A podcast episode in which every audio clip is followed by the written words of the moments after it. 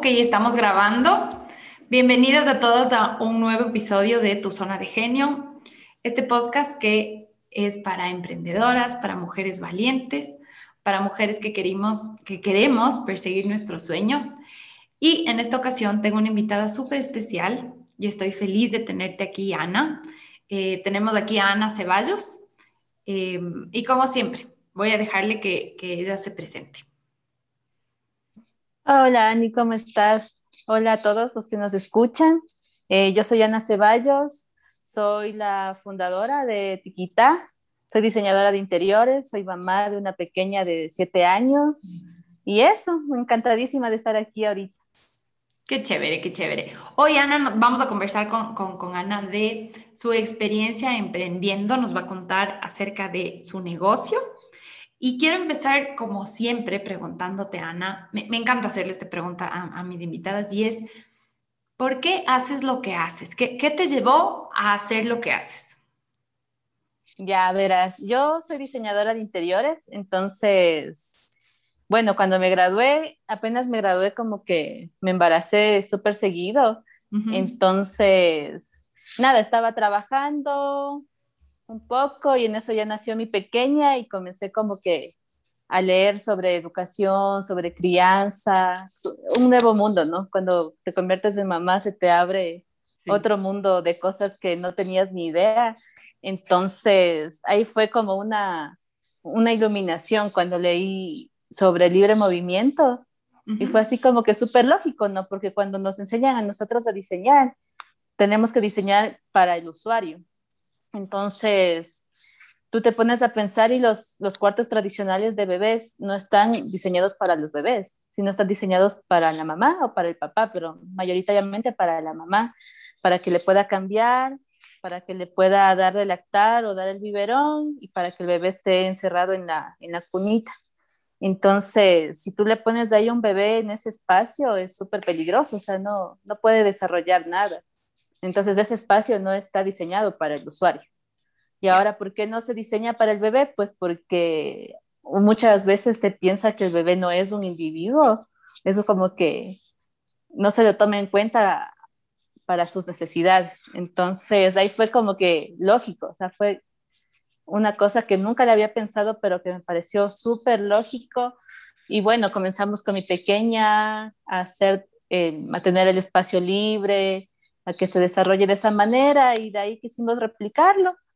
Y nada, me apasiona, ya voy cinco años en esto y me encanta, me encanta hacer lo que hago.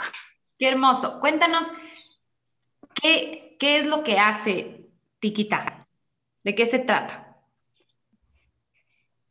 Eh, bueno, nosotros lo que hacemos es diseñar espacios em, infantiles para, para niños y que sean respetuosos con el niño, ¿no? O sea, nos basamos en, en metodologías que hablan del movimiento libre, de la crianza respetuosa, de, de que el niño pueda desarrollarse por sí mismo, como una de las frases de los principios del, del, método Montessori que dice que el niño, o sea, que si nosotros como adultos nos entrometemos en su desarrollo, estamos estorbando en vez de ayudarle. Es decir, que es preferible darle el espacio seguro para que los niños se desarrollen solos. Entonces, eso básicamente diseñamos espacios para los niños. Ay, me encanta, me encanta. Pero entonces, a ver, haciendo como una recapitulación, tú probaste primero, ¿no es cierto? O sea, esto, esto leíste cuando estabas con tu chiqui y probaste y descubriste que sí funciona y eso es lo a lo que te dedicaste. O sea, tú probaste primero con tu chiqui. Fue así, ¿verdad? Claro, sí, sí, totalmente. O sea, ella tenía su cuna, que nos heredaron una cunita y fue así como que, claro, le ponía ahí, lloraba, detestaba la cuna. Y después fue como que dijimos nada, o sea, tampoco es que teníamos mucho dinero en ese entonces, ¿no? Entonces pusimos un colchón en la, un colchón ahí en el piso y dijimos, bueno, esa es su cama ahora y fue así un cambio hermoso. Ella se subía, se bajaba, se acostaba solita a dormir, así chiquitita, no tenía ni un año. Entonces, también para mí era cómodo porque ya no tenía que hacerle dormir y ponerle en la cuna, que es tan incómodo. Si no, yo me acostaba con ella, me quedaba dormida con ella, a veces me iba a mi cuarto después y nada, igual ella cogía sus juguetes, ya sabía guardar solita. O sea, es un tema en el que ellos también se empoderan, ya se sienten parte de, y es, es lindo. Se hacen muy seguros, ¿no? Sabes que yo, yo te cuento así como, como anécdota. Sí, totalmente. Me mando aquí mi cuña. Yo creo ser una mamá fresca. O sea, como que em, ahorita que dices esto de Montessori, yo, yo todavía creo que estoy como en modo aprender mucho, ¿no? Yo, yo todavía me sigo sintiendo una mamá em, primeriza, aunque ya mi, mi, gorda cumple dos años en, en, dos semanas, pero sigo sintiéndome como, eh, como lista para aprender de más cosas. Y ahorita que tú me contabas tu historia, yo solo pensaba, tu hija vino con la misión de enseñarte esto y qué lindo que eso se haya convertido en tu negocio. Y yo le veo a mi Kiara y en mi caso también todos los días siento eso, como que, eh, ah, ella vino a enseñarme eso. Ahorita estamos en la etapa de los dos, cercana a los dos años, entonces todos los días para mí son lecciones de paciencia, de respirar. Pero en cuanto al, al, tema motriz y al tema del desarrollo y del movimiento, yo me identifico muchísimo con, con, con tu experiencia, con lo que nos cuentas, porque yo como te decía, yo creo ser una mamá como muy fresca y siempre tuve como, como intuitivamente esto de querer, como que, que mi misión realmente es dejarle a ella que sea quien vino a ser. Y para eso siempre he querido que el tema del movimiento es indispensable. Entonces, claro, eh, yo sí, sí, pasé por la etapa en la que los pobres abuelos sufrían diciendo como, ¡Ah, Dios mío, se va a caer, cógele la grada, él no sé qué. Y en cambio yo, mi esposo y yo hemos sido como, no, déjale. Y nosotros, de hecho, vivimos desde que ella tiene ocho meses en un departamento duplex que tiene unas gradas que no te cuento. O sea, Ana, tú ves las gradas y lloras del terror porque además son gradas como voladas. Son como lo peor para un niño, ¿ya? O sea, lo peor que pudieras para un niño. Y claro, con mi esposo dijimos, a ver, o sea, si vamos a estar aquí, no puede esto convertirse en un martirio. Entonces yo me acuerdo las primeras veces que le hacíamos, le enseñamos a subir las gradas gateando. O sea, a mí se me iba el alma al piso, pero trataba de lo que dices, como no interferir. Y es tan cierto que ellos se vuelven súper seguros. O sea, ahorita mi Kiara se sube, se baja, va, viene, corre, se cae, se levanta. Y eso en el tema motricidad y eso le hemos dejado ser y la diferencia es enorme. La diferencia y ver cómo, cómo logra desarrollar eh, esa seguridad, eso, lo que tú dices, como esa independencia, la verdad es que yo creo que es súper, súper valioso, sobre todo a ver, creo que para toda mamá, pero para cuando eres una mamá que pasa con tu hija y que además trabajas, eso es oro. O sea, eso, eso es, claro. es una maravilla. Ana, ¿y cómo? Sí, sobre todo también que se sienten, se sienten seguros. Sí, eh, sobre todo que yo te decía, ¿no? Como que se sienten, se sienten empoderados, o sea, me, imagínate que te digan todo el tiempo así como que no puedes, te hago yo, o sea, no puedes subirte a tu cuna, entonces te pongo yo, no puedes bajarte, entonces te bajo yo. Entonces es como que, no sé, yo pienso que debe ser frustrante, ¿no? Así como que esperar a que te saquen de la cuna para, para hacer tus cosas. Eso, o sea, me, me, me encanta a mí todo esto. Igual tú ves también la dinámica con los papás que, que optan por estas nuevas metodologías y son justamente experiencias súper chéveres de ver niños contentos, niños que, que son más intuitivos. Es, es una cosa súper chévere en realidad. Como tú dices, es un alivio para la mamá. Ana, y en ese sentido, eh, yo te pregunto, ¿tú les asesoras en esto o ellos son los que, los que te dicen, quisiera, eh, no sé, la, cama Montessori o quisiera que tenga una zona para que juegue o algo así, o tú haces como la sugerencia con todo el tema, esto que tú ya, ya conoces de, de qué, le funciona mejor al niño, por la edad, ¿cómo, funciona? Verás, em, nosotros hacemos el tema del diseño integral del espacio Entonces ahí es como que vamos al espacio, conocemos el espacio, cómo va al, al niño, saber qué edad tiene y de acuerdo a eso hacemos el diseño del, del espacio, o sea, hacemos los muebles personalizados y que funcionen en ese espacio y para ese niño. O sea, todo, todo, todo es único. Entonces, por ejemplo, qué sé yo, vamos a un espacio que nos ha tocado ahora, tú sabes, los espacios son cada vez más chiquitos. Entonces hay cuartos donde en realidad queremos poner un área de juegos, queremos poner la cama, pero al parecer no da el espacio, entonces ahí la creatividad siempre, siempre hacemos todo para que quede como la expectativa de los papás, ¿no? Entonces sí, nosotros hacemos asesorías personalizadas para cada espacio. Igual, eh, también les preguntamos qué colores les gusta, qué colores no les gusta. Tratamos de hacer de temas medio, o sea, neutrales. Por ejemplo, yo evito utilizar personajes porque esas cosas como que pasan de moda o sea, los niños más que nada les cansa en un mes, en dos meses, pero por ejemplo hacemos de superhéroes. Entonces, si está ahorita con el tema de Batman, le hacemos como que la temática de superhéroes y le ponemos cuadritos de Batman o cojines de Batman, cosas que se pueden cambiar. Entonces, eso sí, básicamente es como que un diseño para cada, para cada persona, para cada niño, para cada espacio y para cada familia.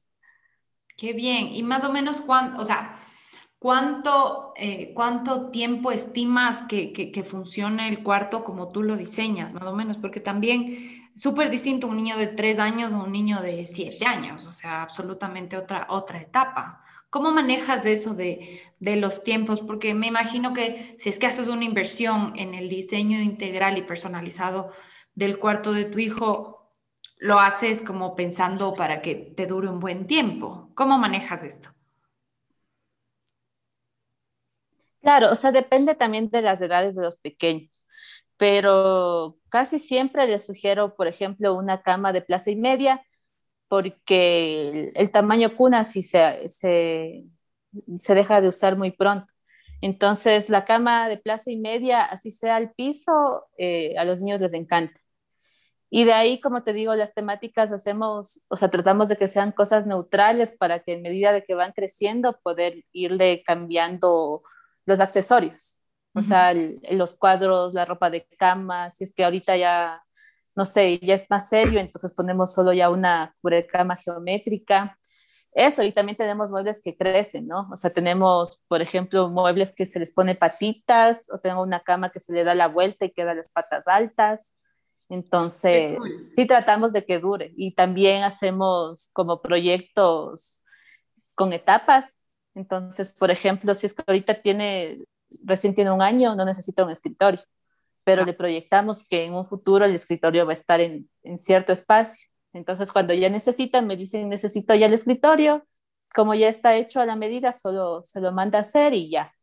Ay, qué bien, qué bien, qué buena idea. Sí, o sea, en realidad es como que, como que en cada, en cada caso nos manejamos de acuerdo a, la, persona, al niño, a la familia, porque te juro que en ningún caso me ha tocado como que, que sea igual al otro. Claro. Entonces siempre es un trabajo así de, de, ser creativos, ¿no? De pensar como que aquí qué va a pasar. Pero te enriquece un montón cada caso, me imagino. O sea, te, te estás haciendo una súper experta en todo este tema y me imagino también que cada vez como que tendrás más, más, ¿qué te digo? Como más, habilidad para desarrollar las cosas, eh, incluso más acertadamente, porque eso, eso te da a la final la experiencia. Sí, la experiencia nos ha ayudado un montón. Yo me acuerdo cuando recién hicimos los primeros cuartos, me daba nervios todo, no me arriesgaba nada. Era así como que, ah, ¿qué voy a hacer? Pero ahora en cambio yo me pongo retos, es como que ya veo un cuarto y digo, aquí iría una pared escalada perfecto y, y lo hago. Y luego estoy, cuando ya pongo la propuesta y me aprueban, es como que, bueno, ahora sí, ¿qué voy a hacer? Pero cada... cada pero lo logras. Claro, cuando entrego y llega y es como que lo máximo y después ya, o sea, ya lo superé, es otro escalón más, ya sé cómo se hace y y seguimos poniéndonos retos. Tú puedes ver ahí los primeros cuartos que entregábamos eran mucho más sencillos. Ahora ya ya hacemos cosas mucho más grandes, mucho más locas. Me encanta, me encanta en realidad este trabajo. Y cada vez llegan igual clientes con más exigencias, con, con expectativas mucho más altas y eso también nos, nos hace crecer. Me encanta, me encanta. Y la verdad es que sí, sí, he visto, he visto tu trabajo. Te sigo desde que nos conocimos, que aquí en Storytime eh, nos conocimos con Ana. Bueno, primera vez, la verdad, que nos vemos la carita. Eh, pero hemos hablado mucho, hemos trabajado un par de veces juntas y empezamos por un proyecto justo de un cuarto de superhéroes que hiciste y me pediste que yo te haga unos bookends, ¿no? Estos, eh, ¿cómo se llaman? Estos, estas piecitas que son para arrancar los libros para que no se caigan. Ya. Sí, no sé cómo se llaman. Eh, bueno, hice estas piezas y me acuerdo haber visto las fotos geniales que le hicieron al cuarto, que además era llenito de detalles y es espectacular el trabajo que hacen. Y me, me, encantó ser parte de esto y de esto justo hablábamos un poquito antes de, grabar, que ya son casi un poquito más de cuatro años, creo, ¿no? Qué locura, sí. cómo, ha pasado el tiempo. Ha pasado súper rápido y en realidad, eh, como te contaba, es una cosa también de emprender que toca también aprender a, a no hacer todo uno mismo.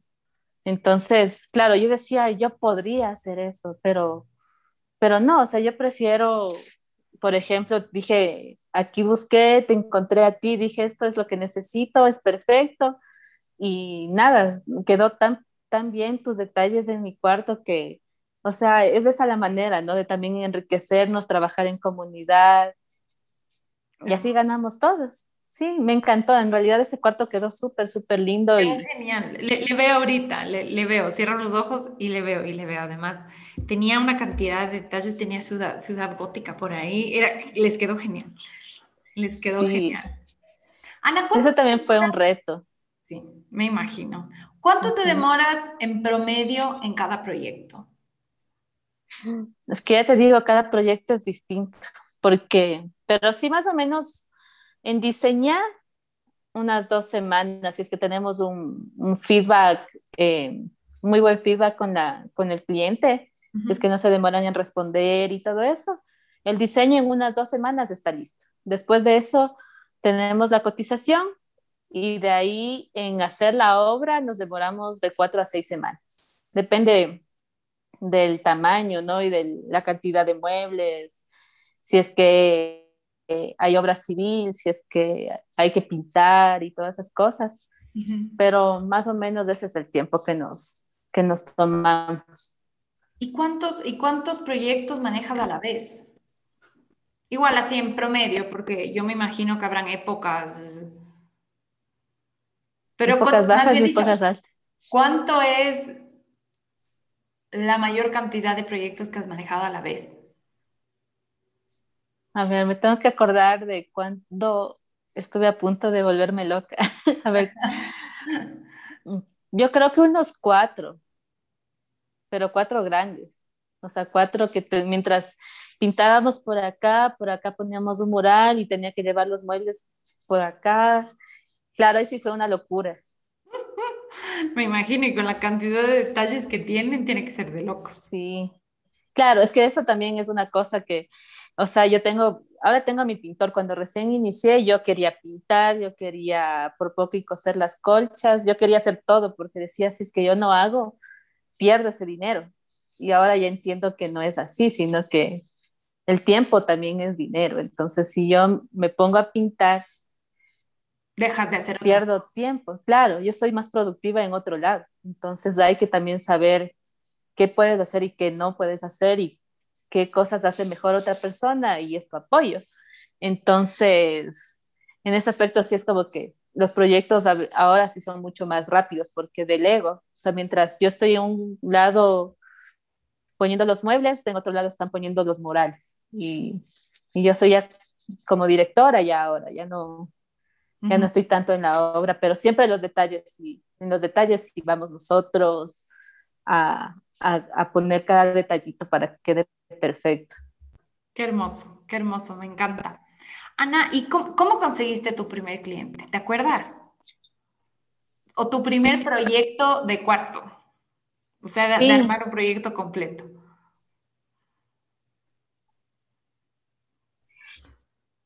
Fue, ay, es que es ya tanto tiempo. El, es un pequeñito hermoso que se llama Nicolás, que cumple años de Navidad y ya cumplió cinco años. Estaba por cumplir un año cuando hicimos el proyecto de él.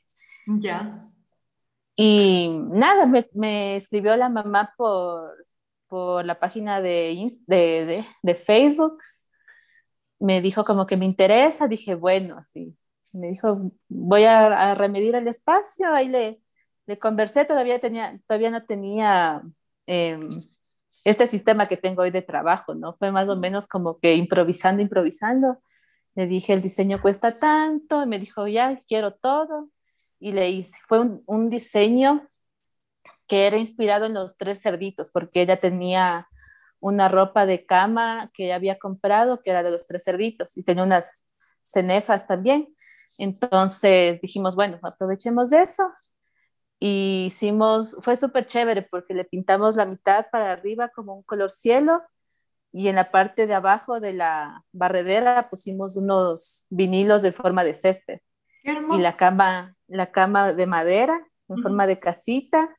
Tenemos el tipi que era como la cama de paja, el tipi así en beige.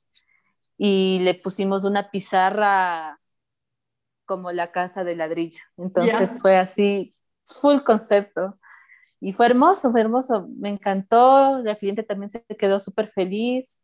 Pero claro, fue un reto, ¿no? Ahí, ahí pintamos nosotros mismos fue, fue realmente un reto, pero, pero fue hermoso. Y ahorita ya te digo, Nicolás ya tiene más de cinco años, ya es un niño grande. Mm. Es una locura cómo pasa el tiempo.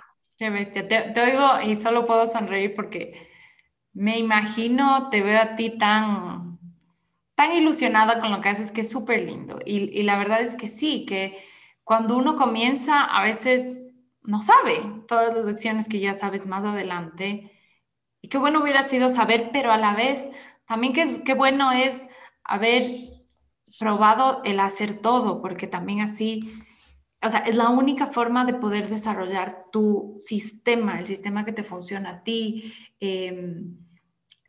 cómo hacer las cosas, cómo no, porque yo sí soy muy fan de, muy fan de los errores, entre comillas, porque te enseñan qué no hacer, qué no repetir, qué te costó mucho tiempo, qué fue una mala idea, en qué tienes que fijarte la próxima vez, qué es preferible, yo qué sé, como de ley incluir o no incluir o lo que fuera en, cada caso.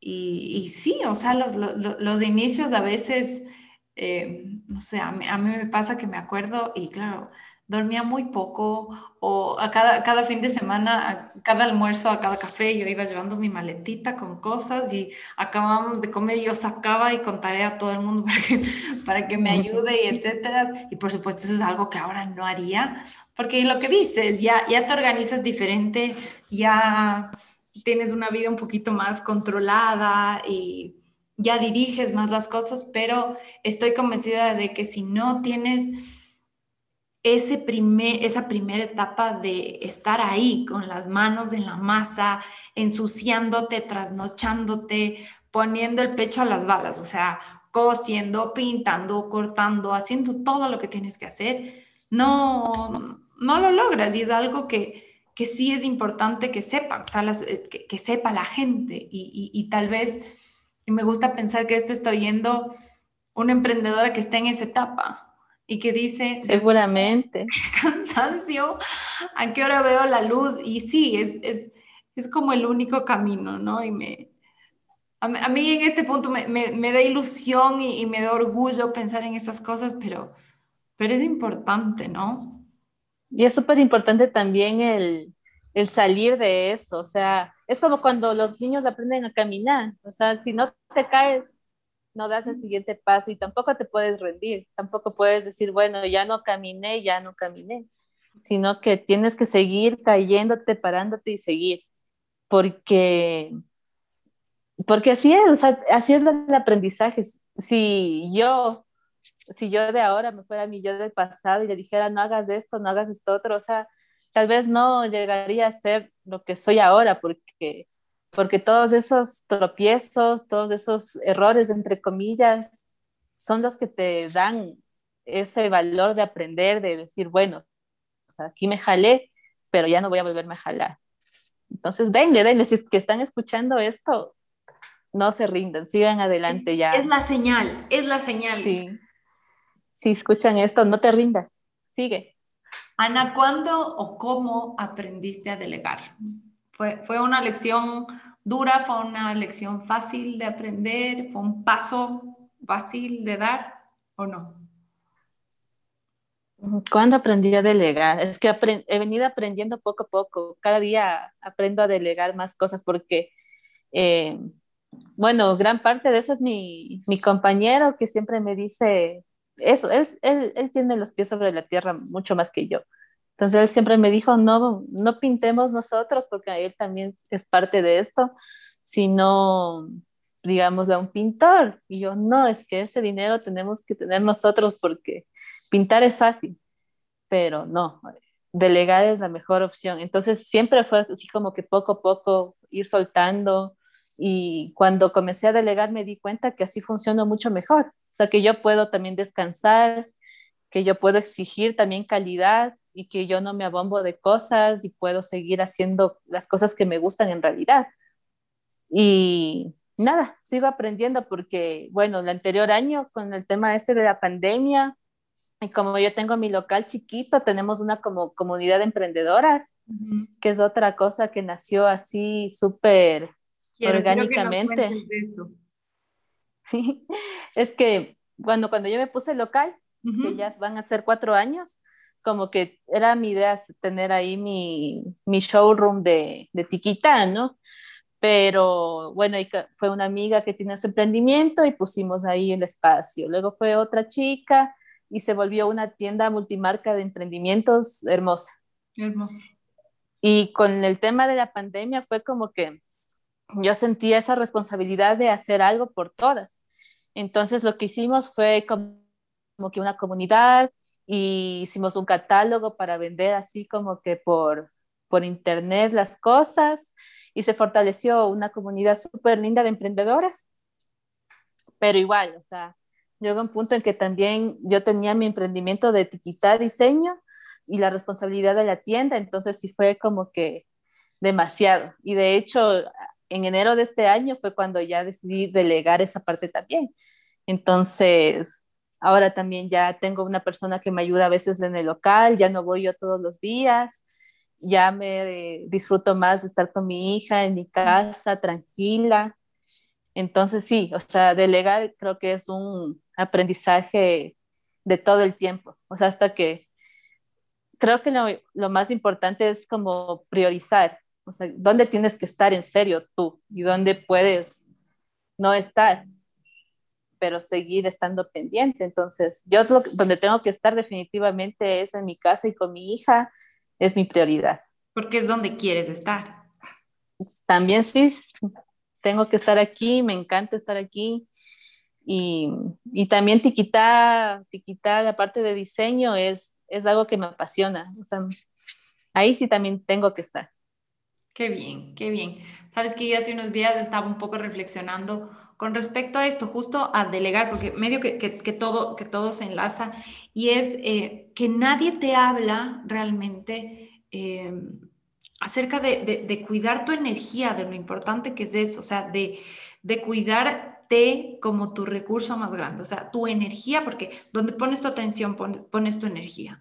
Y si es que tú pones tu atención en cosas que te quitan paz, como en, tu caso ahorita sería como estar en todas partes y no estar en ninguna o no estar donde realmente quieres estar, eso finalmente es una fuga de energía, pero tremenda, tremenda, tremenda.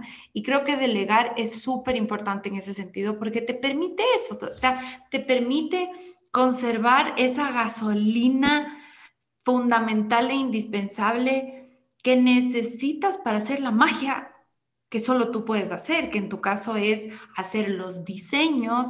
En su, en su momento fue desarrollar esa comunidad hermosa, ese catálogo que me fascina, eh, y, ir generando todas estas cosas que solo tú puedes hacer y que necesitan y requieren de toda tu energía y de toda tu atención, porque cuando eh, también cuando empiezas es como muy normal esto de de Wonder Woman y yo puedo con todo y tienes la gana y tienes el sueño y tienes la energía y está perfecto. Eso es, yo creo que sin eso no deberías emprender pero sí es súper importante hablar de eso. Yo, yo, yo siento y esta semana he conversado con, con, muchas personas, puse un post en mi, en mi Instagram de, de, eso, precisamente porque siento que es un tema súper importante, siento que es un tema que hay que normalizar mucho más, eso de decir no a un cliente tóxico, decir no, yo puedo pintar, pero necesito estar en otro lado, por lo tanto el pintor va a pintar.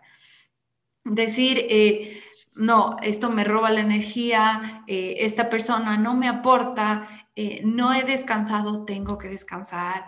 Todas estas cosas que, que, finalmente son, son eso, son cuidar tu energía, cuidarte y darte la prioridad que realmente necesitas, sobre todo, sabes que yo, yo, yo estuve pensando cómo le hago eh, como como catchy al, al, al, post porque me interesa que lea mucha gente, más que, que los likes ni nada de eso, me interesa que lea la gente. Yo pensaba, ¿cómo pongo un titular así como en plan amarillista? Y claro, yo estaba pensando y es la única forma de que un emprendimiento, un negocio sea rentable y sea sostenible.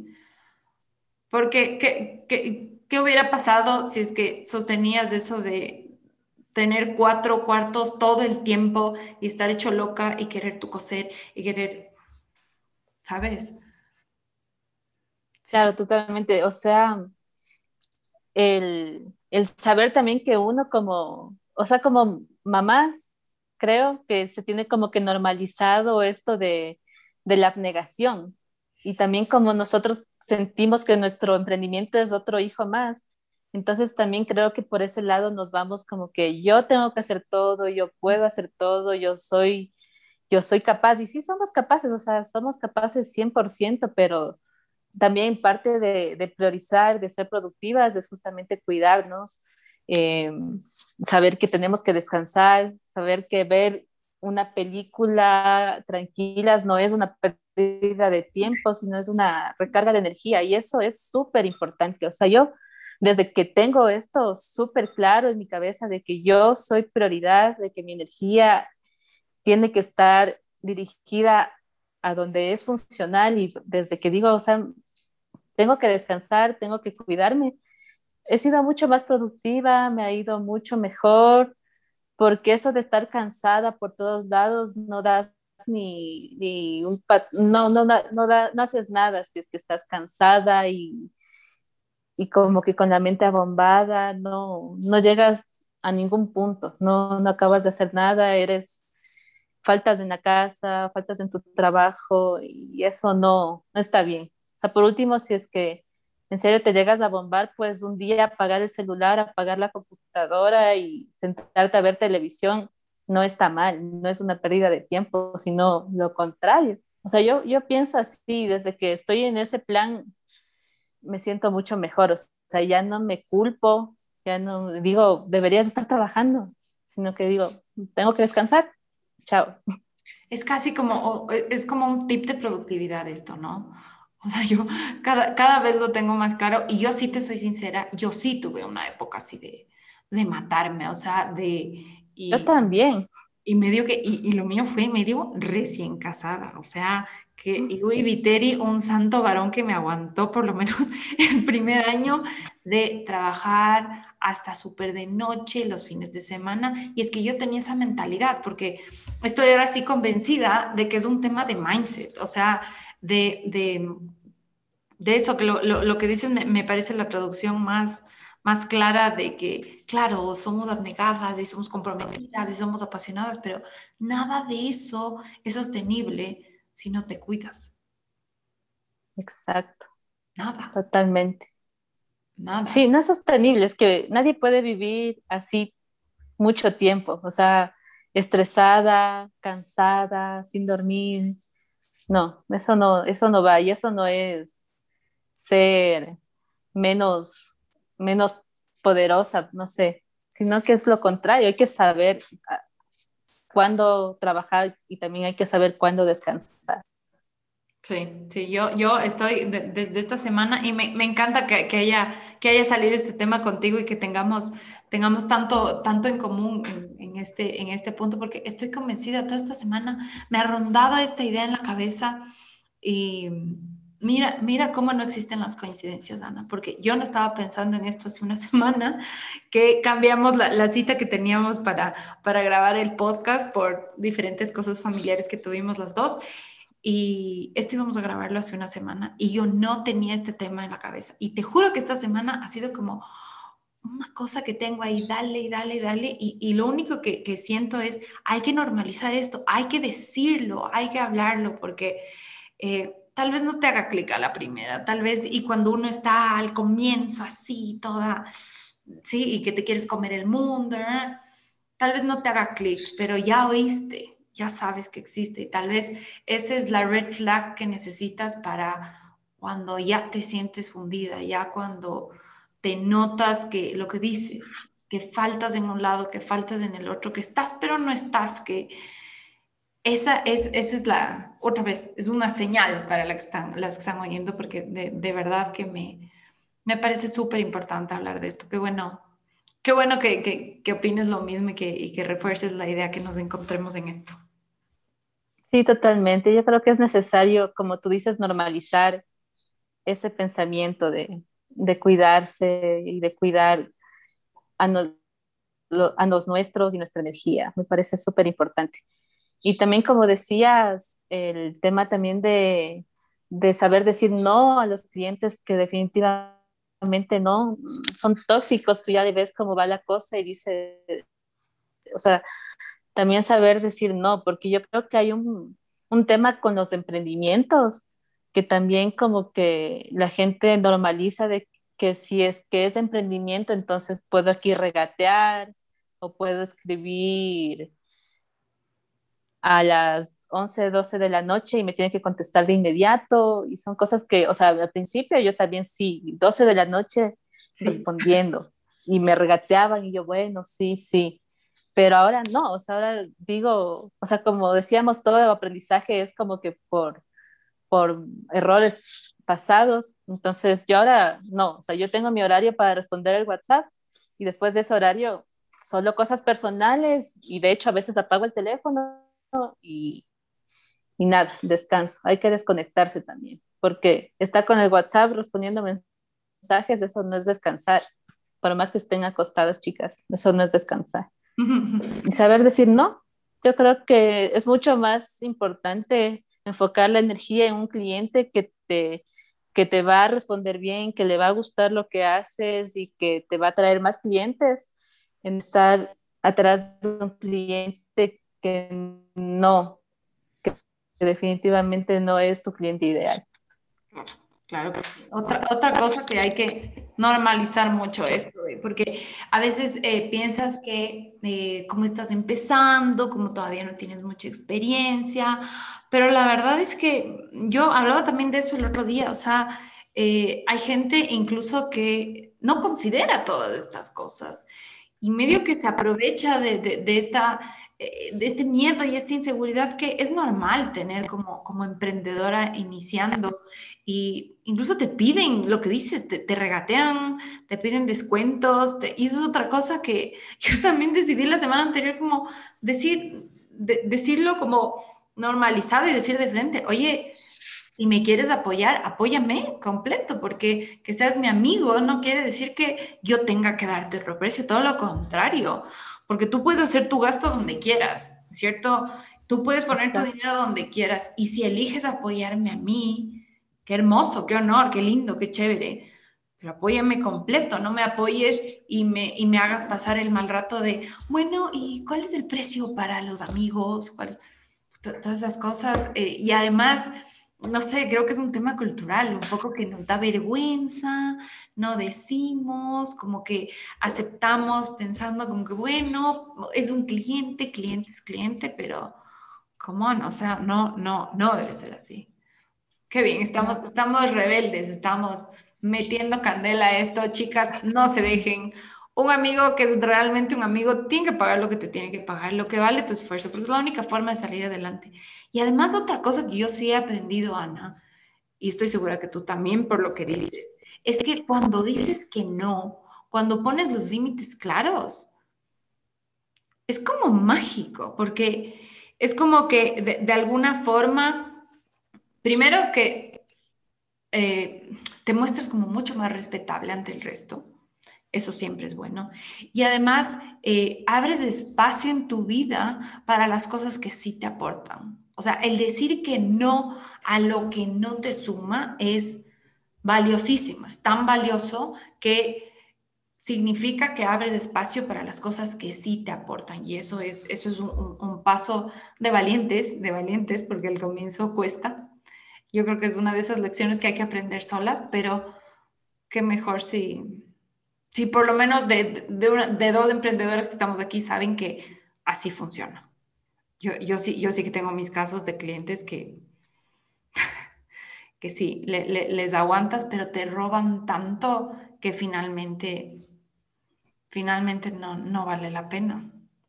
Exacto, no vale la pena. O sea, es como que te, te desgastas tanto en, con un cliente que, que, no quiere, que no quiere responder bien, que le va a ver siempre pero para, no sé, para pedirte rebajas, no sé.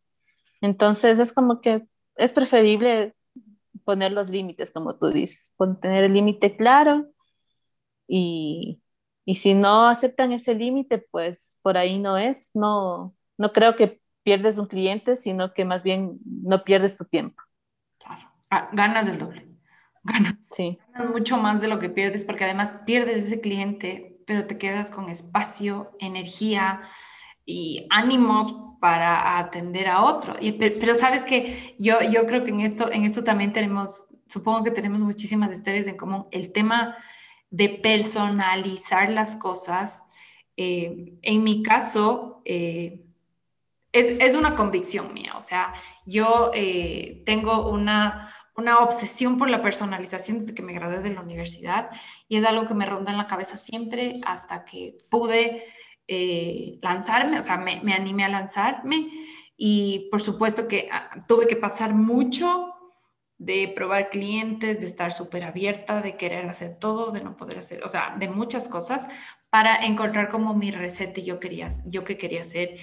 Eh, yo decidí que sea un plan como mucho de aprendizaje, pero sí reconozco que si bien yo sigo haciéndolo con convicción, o sea, a mí me encanta el, hecho de hacer cosas únicas, como cosas súper personalizadas, cosas hechas solo para ti, hechas para ti, no, no como que tengo en stock y si quieres te vendo y, y, te, y te doy, ¿no?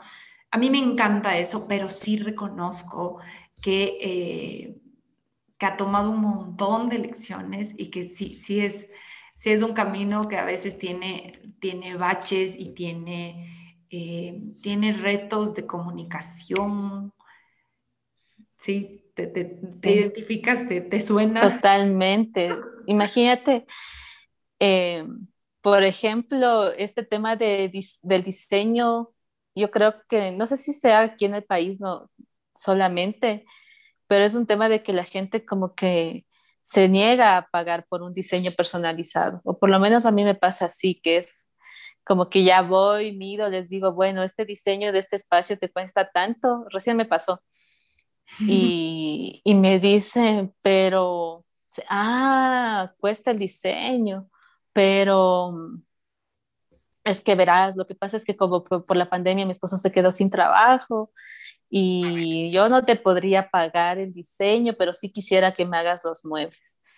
Entonces, es como que, o sea, tú eres doctora porque es una doctora, entonces, como que tú eres doctora y no me vas a dar una, un, no sé, me vas a, dar un diagnóstico sin que yo te pague y yo tampoco te puedo dar un diseño si no me pagas porque yo soy diseñadora y vivo de diseñar. Entonces, claro, es como que por ahí, como que a veces me han dicho igual, como que no quiero que me diseñen, solo dime más o menos qué puedo hacer. me imagino que tendrás una de anécdotas. pero, pero, o sea, antes cuando, cuando recién iniciaba, yo sí, claro, sí, no tenía mis límites, como justamente hablábamos, sino que era así, bueno, ya le voy a hacer así. Pero ahora no, o sea, yo ahora tengo mi experiencia, tengo todo mi, mi portafolio, tengo, o sea, yo ya no soy la persona que era hace cinco años. Entonces ahora sí, si quieren un diseño hecho por mí, pues tiene un valor y ahora sí no tengo ni miedo ni nada. Yo cobro lo que cobro y el que quiere el diseño hecho por mí, chévere, porque igual hay muchas otras marcas que también hacen diseño, pero yo creo que cada una diseñamos distinto, entonces, claro, si quieres algo hecho por mí, pues tiene un valor. igual yo me imagino que contigo es lo mismo, ¿no? Si como que quieres un diseño personalizado, un diseño hermoso, pues tienes que pagarle a la ANI. Y es que además yo, yo, yo esta conversación he tenido como un montón de veces con mi esposo, porque hay ratos en que me dice como que, pero ¿y si alguien hace algo parecido? Como que no te preocuparía eso. Y yo la verdad es que he, meditado un montón este tema y, y lo que yo sé ahora, y yo sentía al comienzo, y ahora está confirmadísimo, es que la gente que me compra a mí y que eh, se embarca en un proyecto, lo mismo otra escala, pero que se embarca en un proyecto conmigo, lo hace, pudiera hacerlo con otra persona. Todos son libres de hacerlo con otra persona. O sea, eh, yo estoy convencida que mi producto es único porque yo lo hago y porque pongo todo de mí y eso es lo que lo hace único. Y la persona que decide trabajar conmigo, que me recomienda o que regresa por, por más, me compreso, me compreso y eso no le puede dar a nadie más.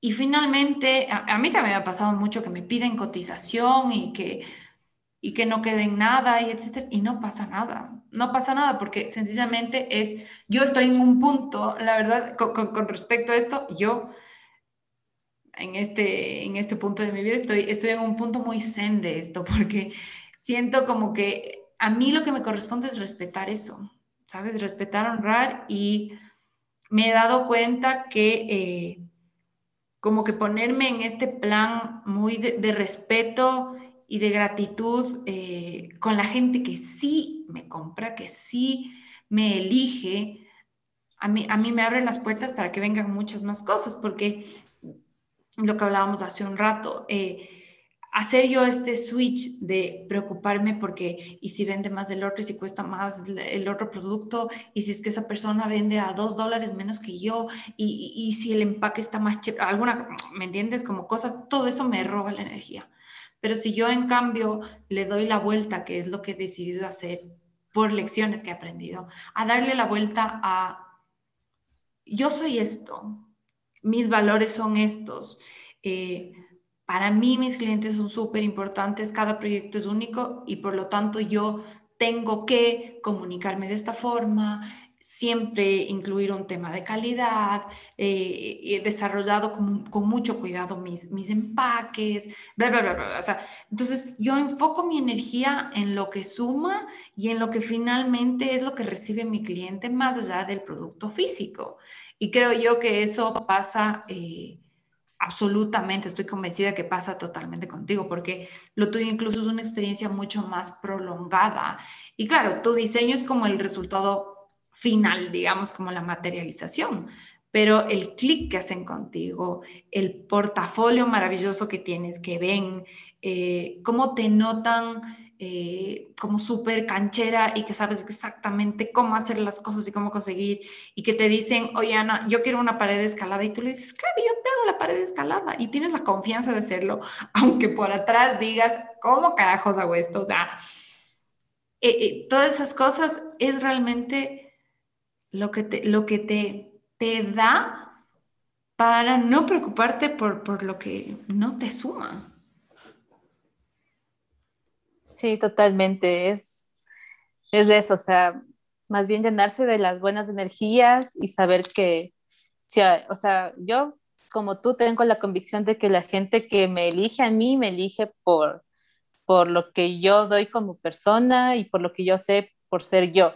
Entonces yo sé que por más que, que haya gente como siempre hay que puede ser que venda más barato o que muestren las fotos de las cosas mías para vender sus cosas, pero no, no sé, no, no, no son yo, o sea, nadie es yo, entonces no pueden hacer lo que yo puedo hacer, pueden hacer tal vez mejor, pero no es lo que yo hago, entonces cada una de nosotras tiene nuestro valor, entonces eso siempre hay que, que ponerle precio y, y no dejar que, que te lo quiten.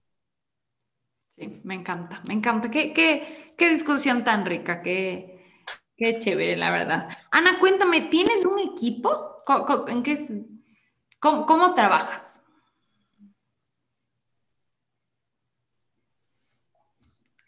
Eh, bueno, claro, yo soy la, la, cabeza, ¿no? Yo tengo, yo soy la diseñadora, de ahí tengo mi, mis aliados, mi carpintería aliada que me, que me hace todas las locuras que les pido.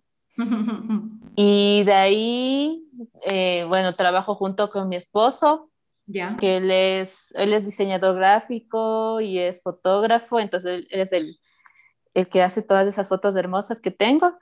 Y también me ayuda como que a, creo que un gran, gran aporte de él es que me, me, pone los pies en la tierra entonces es como que me va guiando, así me, me da un poco de tranquilidad y de, y de, guía. Y claro, y también con el discuto, así como que, ¿qué te parece esto?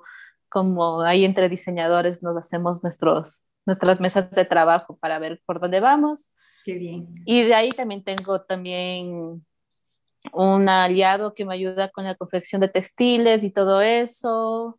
Bueno, dos en realidad. O sea, ahora tengo como que bastante gente que me, a la que delego cosas. Claro, tengo mi pintor, que es un pintor muy, muy, muy, muy bueno. Y así, entonces depende de cada proyecto, ahí, ahí vamos trabajando, pero básicamente yo soy la cabeza. Y, y eso, igual, es súper chévere, somos un equipo todavía chiquito, ojalá algún rato pueda seguir creciendo. Sí, pero ahí, ahí vamos. Qué hermoso, qué hermoso, me encanta. Ana, cuéntame, cuéntanos, ¿cómo es un día en tu vida? Un día normal en tu vida, ¿cómo, cómo te manejas? Esto va un poquito direccionado a que quiero que me cuentes cómo haces para ser mamá presente y para trabajar. ¿Cómo, cómo te manejas? Depende del día. si es lunes o martes o miércoles, no mentir. Verás, bueno, digamos que es un día medio normal. Sí, verás. Em, es que, por ejemplo, yo los lunes no, no trabajo. El lunes es mi domingo, pero martes. Eh, bueno, yo me levanto, de ahí acá nos, nos nos distribuimos las cosas, uno hace el desayuno, medio limpiamos la casa y desayunamos con mi hija, mi esposo y yo. Entonces ya desayunamos aquí. De ahí mi esposo se va antes al trabajo porque él entra antes y yo me quedo con mi hija acá y nada, se lava los dientes, arreglo la casa un poco y si ella tiene clases em, donde su tutora, pues ahí le llevo a donde su tutora de ahí yo me voy al local, estoy ahí, diseño en el local, atiendo gente y luego le... Es que depende del día, cada día es distinto. Pero bueno, sí, luego le retiro a mi, hija y venimos a la casa, jugamos. Eso sí, es una cosa que, que hago, es darle un buen tiempo de calidad, porque sin eso es como que yo me siento perdida, ella también siente como que le falta algo, entonces siempre lo que me ha funcionado a mí es, claro, desconectarme de todo y, a ver, juguemos a las escondidas o juguemos, eh, qué sé yo, al arcado que sabemos jugar, ahorita que ya sabe escribir. Entonces, eso es como que le llena a ella de esta energía de mamá que necesita sentirse conectada y a mí también, o sea, es como que, si no, yo estoy como que con ese pendiente. Ajá, exacto. Y ya, o sea, de ahí de noche merendamos, de ahí jugamos, de ahí siempre de noche le leemos un cuento, o le lee mi esposo, le leo yo el cuento, pero yo siempre me acuesto con ella a, a abrazarla hasta que se duerma. Y ya, pero yo te digo, depende del día, porque días, por ejemplo, que tengo obras, entonces es otra cosa. Hay días que tengo, hay días que no voy al local y me quedo con mi hija todo el día, o sea. Pero tienes libertad para escoger de eso. Exacto, eso sí, o sea, yo puedo totalmente saber qué día puedo ir, qué día no voy, qué día me quedo en la casa con mi hija. Ahora sí tengo esa libertad y es súper chévere. Qué hermoso, qué hermoso. Creo que claro, o sea, monotonía cero. Sí, sí. Eh, Ana, ¿eres, ¿eres madrugadora o más bien trasnochadora? Trasnochadora. Yo sí espero a que mi hija se duerma y creo que es una hora de trabajo súper productiva. Cierto. Tipo desde 9 hasta 1, 2 de la mañana me, es sin interrupción. Es, eh, me encanta, pero en cambio al siguiente día estoy así un poco, un poco zombie. Sí, yo también, pero yo, a mí también me pasa que, claro, ya se duerme la Kiari y, y es como, tienes paz, ¿no? Entonces, como que ya ese momento es tuyo, es como la cabeza está tranquila porque no estás pendiente de que ya llega, de que ya come, de que ya... a, mí, a mí me pasa mucho eso y también cero madrugadora, ¿no? Cero, cero. Sí, o sea. ¿Y tu chiqui es madrugadora? Sí, yo prefiero, en verdad, que las noches para mí son súper productivas. Sí, uh, ella se puede dormir a medianoche o se puede dormir a las 8 de la noche, que siempre se despierta a las 6. Y los domingos también. Es de esas. Sí, ella sí sale, es como que sale el primer rayo de sol y ya está de pie. Qué bien, bueno, que madruga, Dios la ayuda. Ay, yo la verdad soy tan mala. Y ella la ayuda bastante. Sí, sí, sí. ¿Y ella te despierta a ti o tú a ella? No, ella a mí. Jamás yo creo que me pueda despertar antes que ella. ella se pasa a nuestra cama, se, pasa, se mete, ahí nos abrazamos un ratito y después sí, ya es todos afuera. Qué bien, qué bien. Creo que, creo que sigo el mismo camino yo. La verdad es que la madrugada a mí me cuesta muelas y hasta ahora siempre la Kiari se despierta antes que yo antes de madrugada, antes de la pandemia, eh, me tenía la costumbre de irme al gimnasio, pero un gimnasio que abre a las 5. Entonces yo me levantaba a las 4 y me iba. Encima es un poquito lejos, me iba en el carro y regresaba a la casa tipo 7. Pero ya ahorita ya, ya no. Claro, ya cambió todo. Sí, no sé si volviera a hacer eso. Mi Ana querida, creo que yo he terminado con mis preguntas y la verdad es que me quedo con una sonrisa enorme, el corazón llenito y muy, muy, muy contenta de haber conversado contigo esta hora. Ya nos hemos pegado una hora. Me encanta que mis, que mis invitadas sean una más lora que la otra, tan loras como yo. Eh, muchas gracias, Ana. Gracias por tu generosidad, gracias por querer compartirnos lo tuyo, gracias por este tiempo que, que nos has regalado y que que personalmente aprecio muchísimo porque la verdad es que este proyecto del podcast tiene una intención tan bonita de acompañar a otras mujeres en el emprendimiento que a veces, y sabes de lo que te hablo, a veces una se siente muy sola, se siente desmotivada, sientes como que eh, el día ha sido tan pesado o has tenido una época muy pesada que incluso piensas en abandonarlo, pero eh, me encanta tener estas conversaciones con mujeres que ya están un poquito más avanzadas en el, en el camino y, oír cosas como que tú decides cómo estudiar, eh, que tú decides a qué cliente quieres a qué cliente no. Todas estas cosas siento que son tan poderosas para eh, las mujeres que están empezando este camino que de verdad eh, te agradezco un montón un montón por tu experiencia. Estoy, estoy feliz de haberme acordado de ti para invitarte a, grabar este capítulo. Eh, y quiero que terminemos, Ana, cuéntanos eh, dónde te puede, dónde puede, dónde pueden ver eh, la gente tu trabajo, pueden, estás en redes, cómo pueden contactarte si es que algún rato quieren uno de estos cuartos maravillosos que haces. Listo. Primero, gracias, Dani, igual por, por el espacio y por esta oportunidad de también compartir esas experiencias que, que creo que se van aprendiendo en el camino, pero siempre es bueno tener este acompañamiento de saber que, que el camino es duro, pero que no es imposible. Entonces, muchas, muchas gracias porque a mí también me llena full saber que tal vez alguien nos está escuchando y que le va a llegar y que le va a hacer sentido y que tal vez si está pensando en rendirse, va a decir, bueno, no, no lo voy a hacer, vamos a seguir. Y es duro, sí es duro, pero también es, creo que, de las cosas más, más gratificantes que, que puedes hacer es justamente trabajar en lo que te gusta y vivir tus sueños. Así que no se rindan. Eso. Y nada, pues Tiquitá, estamos en la Coruña y Toledo, en la Floresta. Tenemos un local, un local pequeñito, pero lleno de cosas maravillosas. Nos pueden visitar, ahí pueden ver las cosas que hacemos un poco. De ahí ¿Qué horarios están? Estoy de martes a viernes de 10 a 5 de la tarde y los sábados de 10 a 2 de la tarde. Ya. Domingos y lunes cerrado. y también tengo mi página de Facebook, le pueden buscar como Tiquita. Con K. Y sí, con K. T-I-K-I-T-A.